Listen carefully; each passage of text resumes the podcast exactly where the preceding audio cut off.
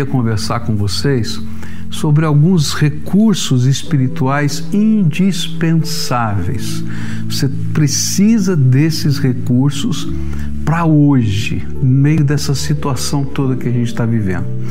Enquanto eu estava lá nos Estados Unidos, bem no início dessa crise, eu achei muito estranho um fato que ocorreu lá. É, a primeira coisa a desaparecer nos Estados Unidos, nos mercados, nas farmácias, foi papel higiênico. E eu ficava pensando aqui na minha mente, né? Por que, que papel higiênico desaparece numa crise respiratória, numa doença respiratória? Bom, e é para piorar essa situação, a gente ouvia algumas notícias assim um tanto quanto bizarras, né? Por exemplo, duas senhoras que saíram no tapa para disputar o último bloco lá, o último pacote de papel higiênico dentro do mercado, gente. Que que é isso?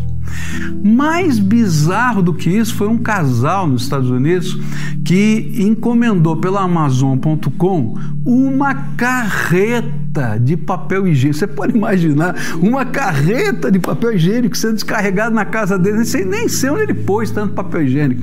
E aí logo vem, né, nesses programas de televisão, os matemáticos de plantão fazendo cálculos de quanto tempo um casal gastaria para consumir todo o papel higiênico que foi comprado. E eles calcularam no mínimo 12 anos para poder consumir o papel higiênico. Olha, gente, que coisa tremenda. Eu achei tão estranho isso porque esse assunto do papel higiênico lá virou uma coisa, né, uma, uma neura. E aí um psicólogo escreveu um trabalho científico para tentar explicar por que, que o papel higiênico sumiu das prateleiras. E ele então disse que no mundo ocidental o sentimento é que o papel higiênico é um gênero de primeira necessidade tanto quanto a comida. Eu achei tão estranho tudo isso, né? Porque no mundo ocidental, em lugares do mundo, não se usa papel higiênico, né? Usam-se outras formas. Bom, deixa para lá isso, né? Que é outro assunto. Por isso hoje eu queria falar sobre alguns recursos que de fato são indispensáveis. É, se você não tiver esses recursos para sua vida espiritual, nestes tempos de crise, de medo e incerteza, realmente você vai sofrer. Por isso, Jesus colocou alguns recursos tremendos à nossa disposição. Nessa manhã eu queria falar sobre o primeiro desses recursos. O primeiro desses recursos se encontra em Efésios, capítulo 1, versículo 17. A Bíblia diz assim: peço que o Deus de nosso Senhor Jesus Cristo, glorioso Pai, lhes dê espírito de sabedoria e de revelação no pleno conhecimento dele. O primeiro recurso que Jesus coloca à nossa disposição é a atuação do Espírito Santo em nós, nos dando duas armas tremendamente poderosas. A primeira delas é sabedoria. Sabedoria na Bíblia é a arte de viver, é a capacidade de gerir a vida, é a capacidade de desenvolver a vida para ser feliz. E essa sabedoria envolve várias áreas diferentes da nossa vida.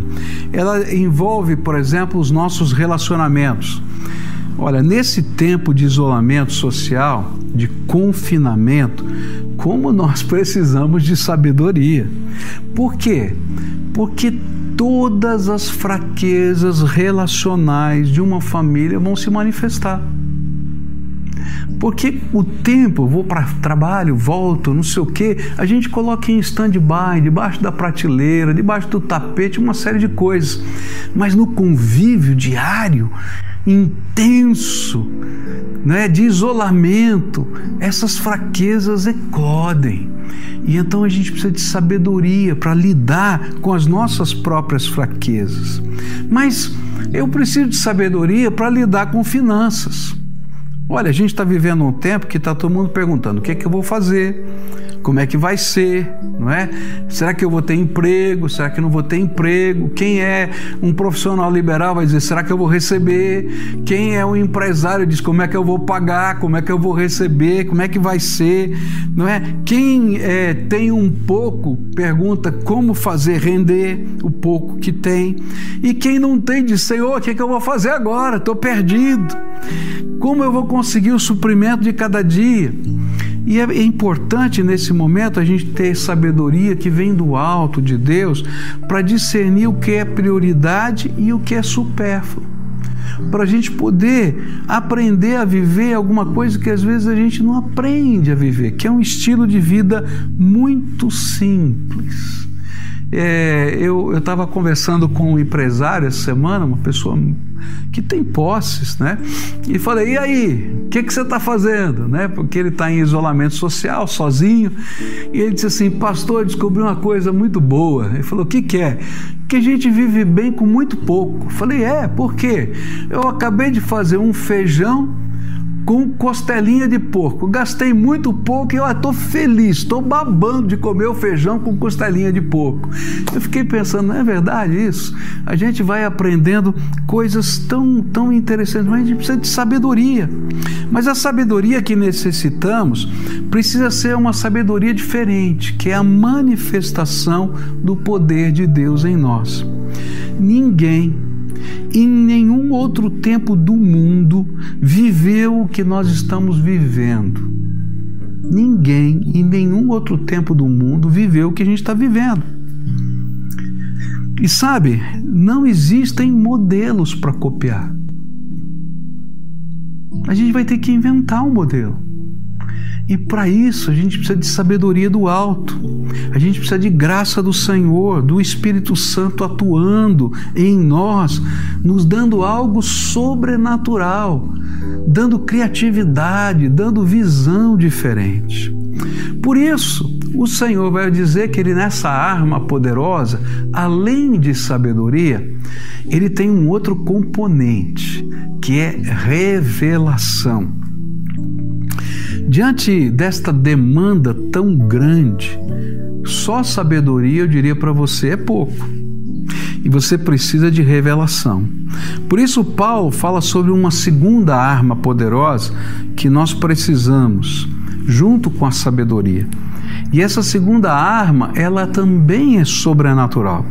É o Espírito de Deus nos dando revelação é o espírito da revelação.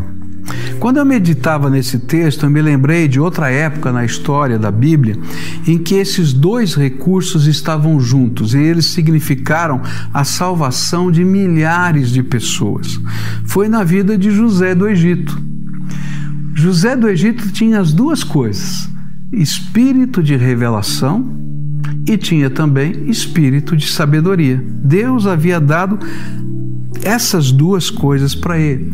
E aí ele foi capaz de discernir o sonho de Faraó e saber que tinha tempo de abundância e tempo de, de, de seca, tempo de, de, de falta. E ele então teve sabedoria divina para gerir a abundância e poder, na falta, fazer o Faraó ficar ainda mais rico do que era antes. Incrível isso. E ele então teve toda essa capacidade.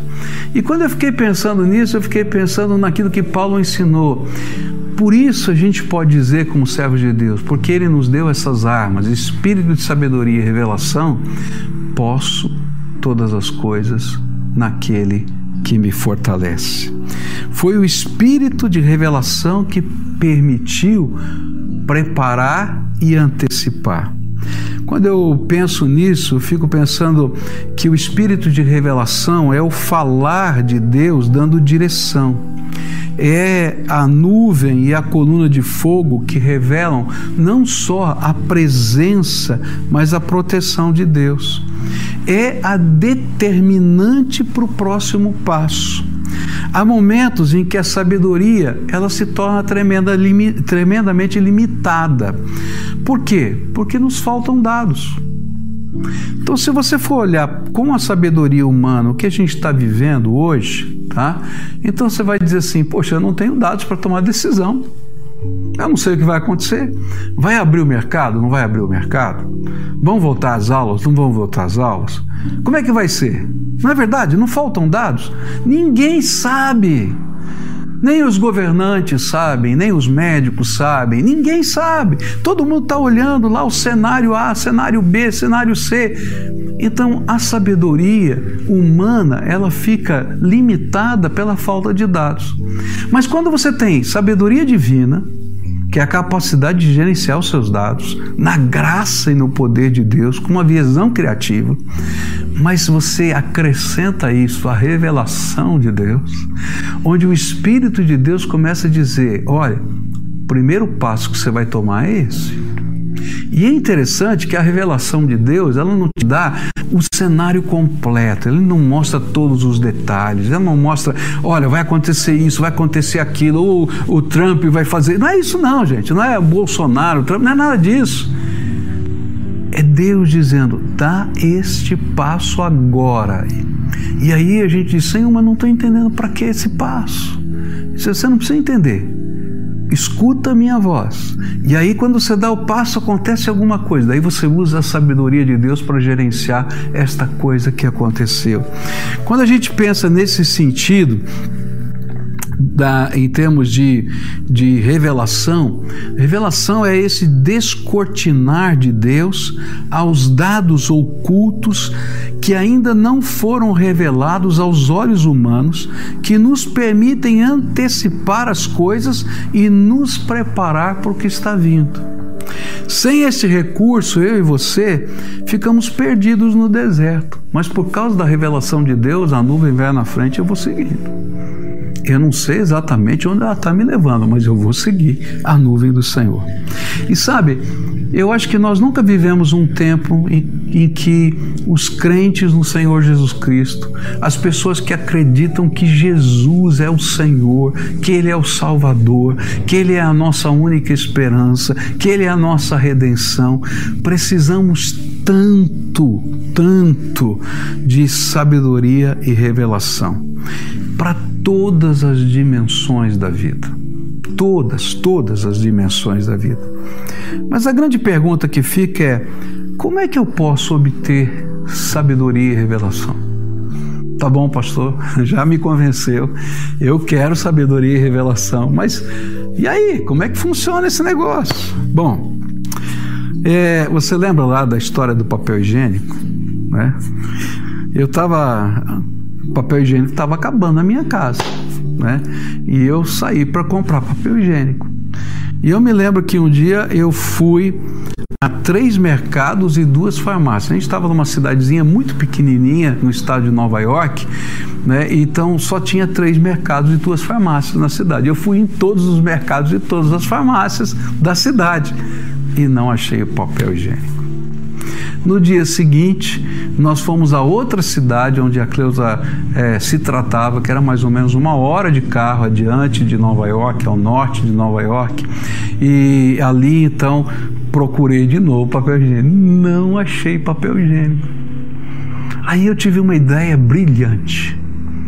Comprei um fardo de guardanapos. Olha, tinha suprimento abundante de papel higiênico em casa. Eu estou brincando com isso porque a situação hoje é tão, tão maior do que isso. Mas, diferentemente do que ocorreu comigo, Jesus dá dicas para gente de onde encontrar esses dois recursos indispensáveis. Eu não preciso ficar batendo na porta de todos os armazéns da vida para descobrir onde tem sabedoria e discernimento. Ele já disse para a gente onde ele tem. E no versículo 17 ele diz assim, na segunda parte: no pleno conhecimento dele. E a palavra está ensinando uma coisa tremenda: quanto mais conectado a Jesus, quanto mais submisso, quanto mais determinado a receber dele essa bênção, quanto mais intimidade você tiver, mais sabedoria e revelação serão derramados sobre você, porque isso é fruto da presença dele. É ele que é o revelador, é ele que é a sabedoria de Deus encarnada que abençoa a gente. E o coração que antes estava antes estava obscurecido, pesado pelo medo, pela ansiedade, pela desesperança, ele é iluminado por Jesus, nessa intimidade com Ele. Veja o verso 18, que coisa tremenda, ele diz assim: Oro também para que os olhos do coração de vocês sejam iluminados, a fim de que vocês conheçam a esperança para a qual Ele os chamou, as riquezas da gloriosa herança dele nos santos. Sabe, quanto mais intimidade com o Senhor, mais ele começa a abrir as dispensas do céu e você começa a ver os efeitos da dispensa do céu aqui na terra, na sua vida, na forma de sabedoria e revelação. O que mais você precisa hoje, nesses tempos de crise, é sabedoria e revelação, que só a intimidade com Jesus pode lhe dar. Por isso eu queria dar algumas dicas para você desse caminho da intimidade. A primeira coisa que você tem que fazer se você quer ter intimidade com Jesus é reconhecer quem você é diante dele. Então, se você tem que fazer uma oração querendo ter intimidade com Jesus, começa reconhecendo quem você é. Olha, eu sou humano, pecador, eu sou limitado eu sou limitado, eu sou incompetente para esse momento. Senhor, não dá, sem a tua graça não dá, não tem outro jeito. E aí, nesse reconhecimento, a gente tem que reconhecer a nossa separação. Sabe, Senhor, eu não sei, eu não sei ouvir a revelação do Senhor na minha vida. Eu não sei, Senhor, buscar uma sabedoria do alto. O que eu aprendi é a sabedoria da economia, a sabedoria do dia a dia da vida, mas essa sabedoria que vem do Senhor, eu não sei, eu preciso dela. Se a gente não reconhecer a nossa limitação, a gente vai continuar confiando no nosso taco. E sabe, para receber esse recurso divino, eu tenho que deixar de confiar no meu taco e confiar na graça de Deus, porque só Ele é a minha segurança e a minha esperança.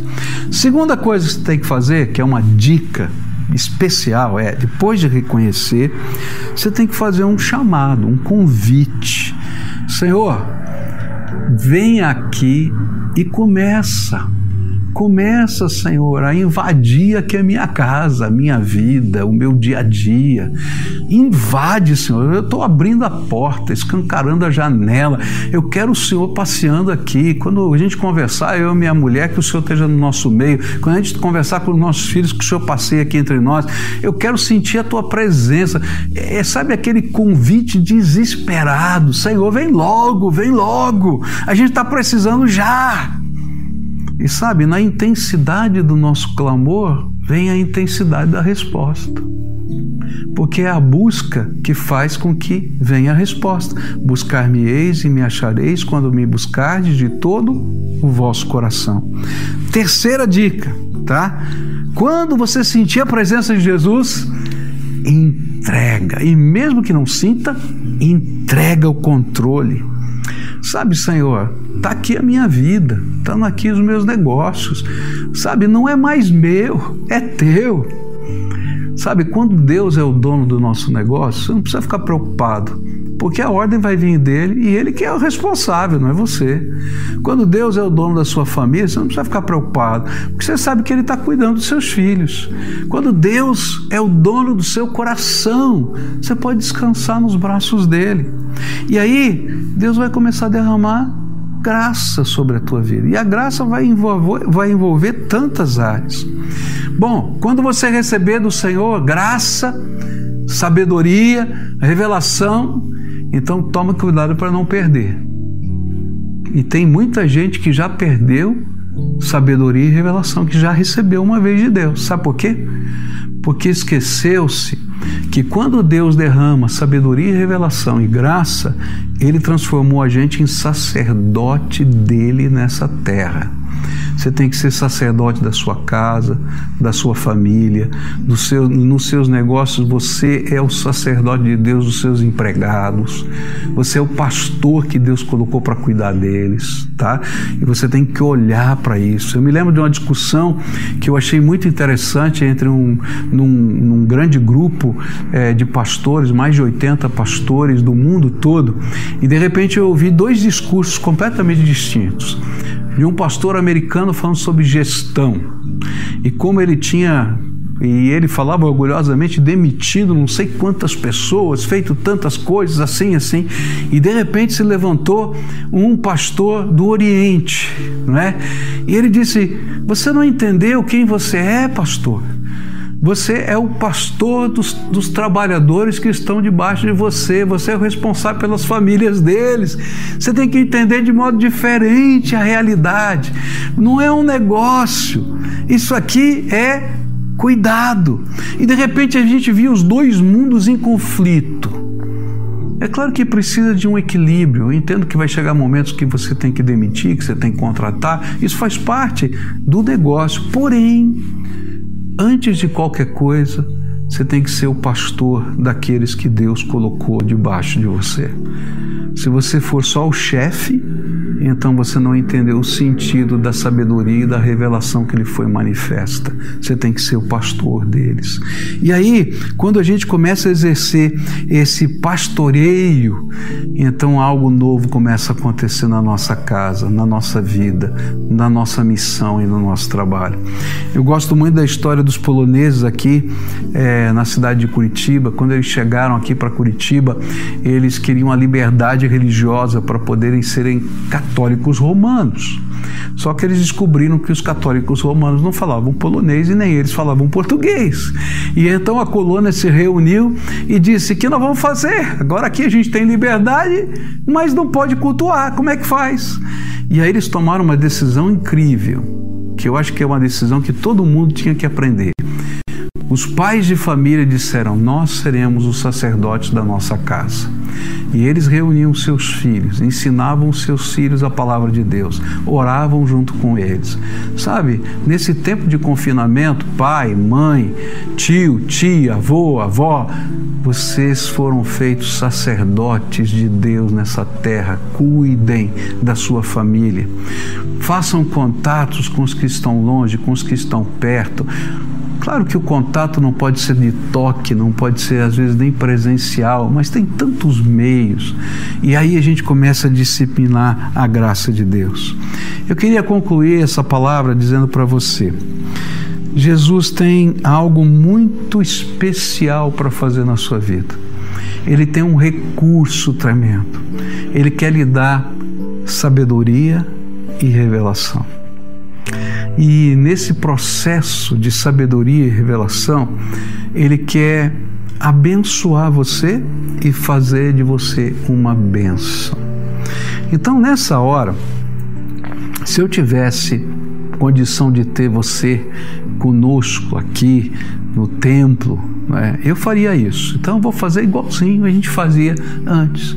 Eu chamaria você para sair do seu lugar, você lembra disso? E vir aqui na frente para a gente orar junto. Eu não posso chamar você para sair do seu lugar e vir aqui no templo, tá? Mas eu vou convidar você a responder a palavra de Deus. Vai aparecer um link aí, tá? E eu queria que você clicasse nesse link ou entrasse no seu celular, fizesse isso se você está assistindo pela televisão, e você vai responder a esse link. Eu quero receber de Deus sabedoria e revelação. E você, quando estiver respondendo isso, você está assumindo esses compromissos. Primeiro, de confessar a sua limitação diante de Deus de você confessar que é pecador, que você necessita da graça, que não dá para confiar no seu taco, que a sua sabedoria está limitada, que você não sabe o que vai fazer, mas que você depende de uma graça de Deus na tua vida, que você vai abrir mão de confiar em si mesmo para passar a confiar no Senhor. Quando você estiver clicando ali, você vai estar dizendo: Senhor, Senhor, escuta aqui. Tá? Eu estou implorando, clamando, entra na minha casa, entra na minha vida, faz algo novo aqui. A gente está precisando de uma revolução do Senhor.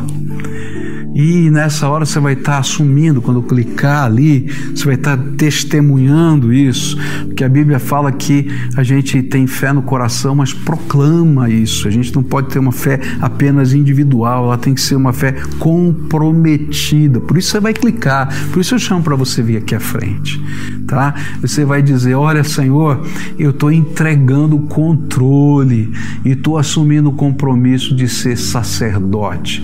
Se você já é servo do Senhor, talvez você tenha que clicar para dizer: de hoje em diante eu vou ser sacerdote da minha casa. De hoje em diante eu vou ser sacerdote das pessoas com quem eu trabalho. De hoje em diante eu vou ser sacerdote daqueles que estão debaixo de mim na cadeia de autoridade que eu tenho. Eu queria que você clicasse ali e escrevesse qual é a sua decisão. Talvez seja tudo isso talvez seja uma coisa só, mas eu queria que a gente pudesse estar juntos e a gente pudesse responder e a gente pudesse estar na presença do Senhor. Agora, não esqueça de clicar, tá? Eu vou orar aqui, mas eu queria que você fizesse a sua parte. Nós vamos cantar uma canção tá? Logo depois dessa canção eu vou fazer essa oração. Enquanto a canção vai estar sendo cantada, que é um apelo, entra na minha casa, entra na minha vida, faz um milagre em mim. Se você sabe essa música, canta com a sua família e, e louva o Senhor, né? E na hora da oração, se você puder, assumir uma postura de culto. Às vezes a gente está lá largado, tal. Não, agora é uma postura de culto. Eu estou na presença do Deus vivo. Então, quando terminar essa canção, eu vou orar por você. E eu vou estar tá contando que você respondeu, tá? E eu vou dizer, olha, tantas pessoas responderam, tá? No próximo culto eu vou dizer, tantas pessoas responderam.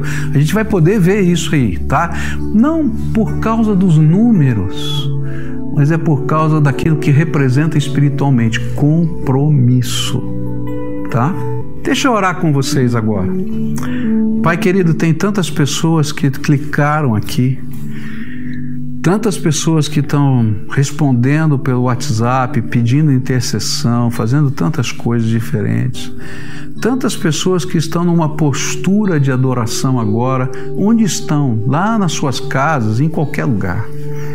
Mas, Senhor, o principal que nós estamos aqui para pedir é: Senhor, por favor, entra na nossa casa, entra na nossa vida, porque sem sabedoria, e sem revelação do Senhor, a gente não vai conseguir atravessar esses tempos escuros.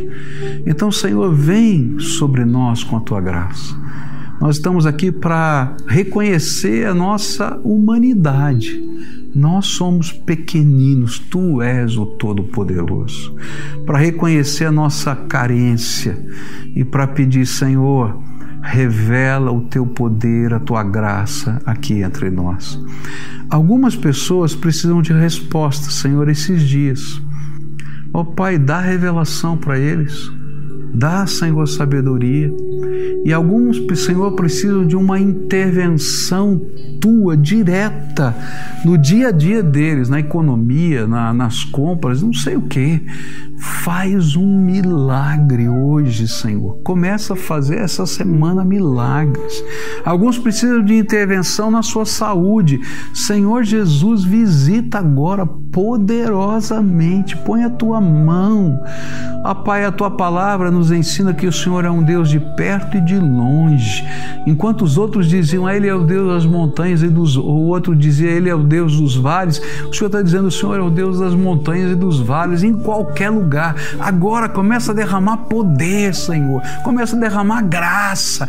Que a visitação do Senhor venha e que algo tremendo aconteça. Sabedoria revelação e intervenção do Senhor. Fica com esses teus filhos. É aquilo que oramos em nome de Jesus. Amém e amém.